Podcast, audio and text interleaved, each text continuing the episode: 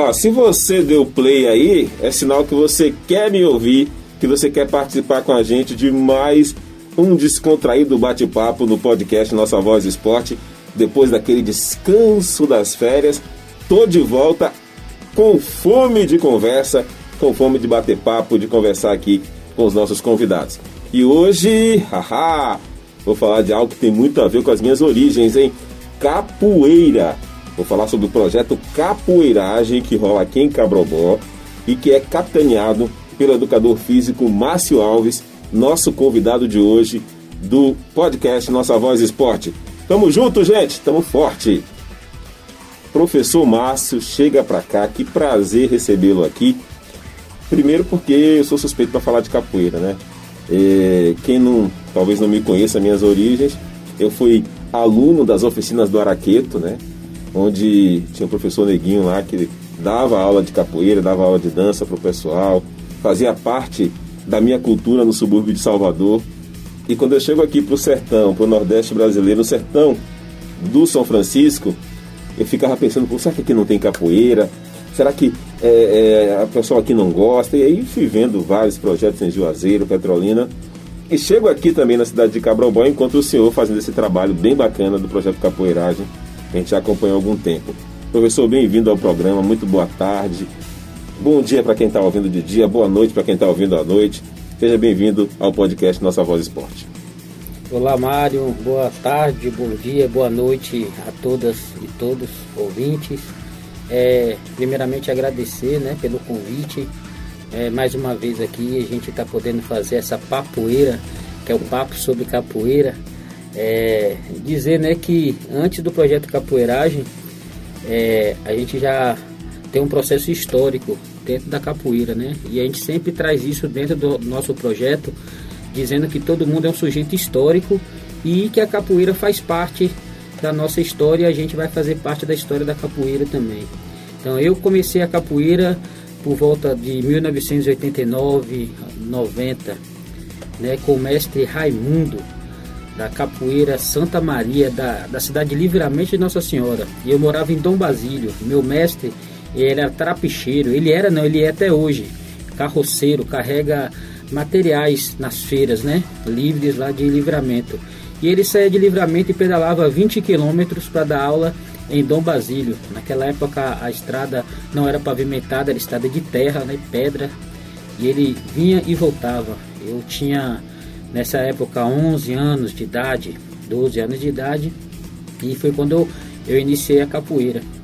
É, depois do mestre Raimundo, é, ele se afastou e nós começamos a fazer um projeto autônomo de capoeira lá em, em Dom Basílio com os ex-alunos do mestre Raimundo e um, com tempo depois apareceu o mestre Ferreira do grupo Urucungo de Salvador junto com a, naquela época ainda era monitor Jean, Jean Pangolin, hoje mestre Jean Pangolin, mestre Cássio, do grupo Gueto, né? Que é uma dissidência do grupo Urucungo lá de Salvador.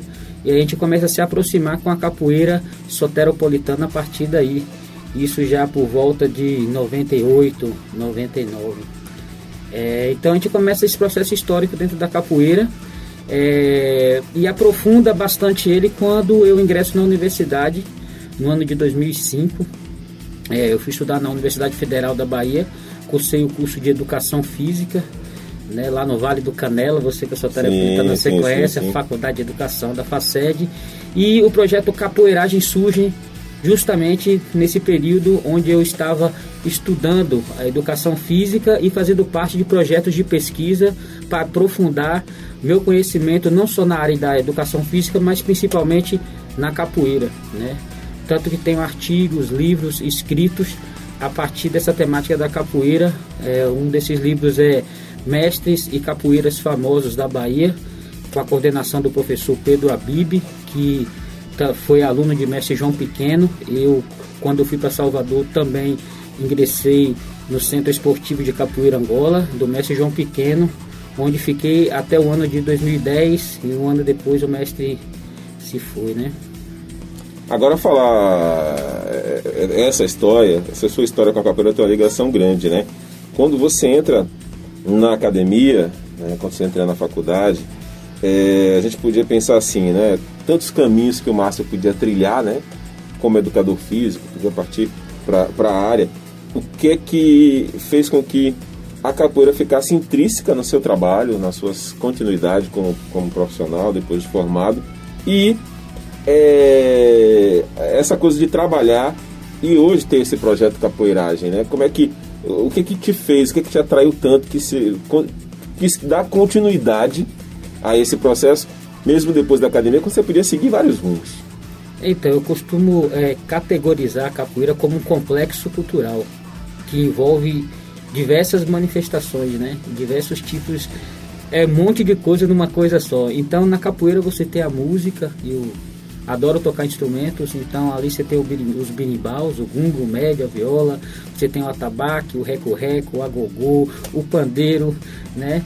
E essa mística que exige também, todo uma ritu, o ritual da capoeira, é, a filosofia que tem por trás da capoeira, o teatro que muitas vezes está também ali por trás, de um jogo da capoeira, o jogo, o próprio jogo da capoeira, o brinquedo que a capoeira é, que é uma brincadeira.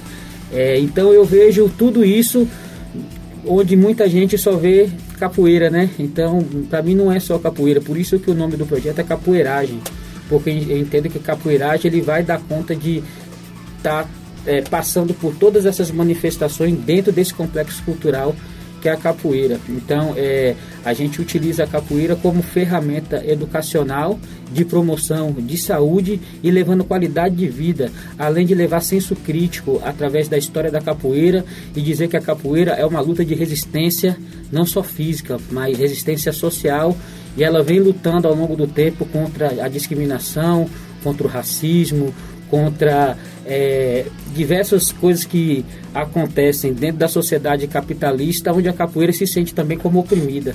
Né? Então ela vem como luta de resistência e esse é o lado filosófico também que a gente trabalha por dentro do projeto.